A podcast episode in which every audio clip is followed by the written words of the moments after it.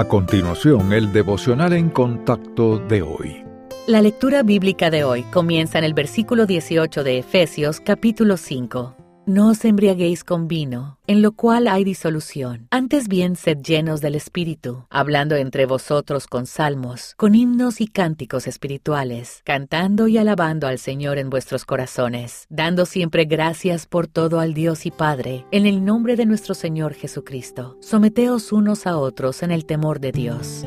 Dios quiere que todos sus hijos sean llenos del Espíritu, pero muchos no están seguros de lo que eso significa. Si bien el Espíritu de Dios habita en cada creyente, la medida de su señorío está determinada por nuestra obediencia. Trate de pensar en esto como la decisión voluntaria de rendirse al control del Espíritu Santo, ser sensible a su dirección y guía, obediente a sus impulsos, y dependiente de su poder. Quienes se han rendido a la dirección del Espíritu están siendo transformados a la semejanza de Cristo, pero el grado de sometimiento determina el nivel de transformación. Aunque las buenas obras y el servicio fiel provienen del Espíritu, no son señales automáticas de que estamos rendidos a Él del todo. Recuerde que la entrega de la que estamos hablando involucra el carácter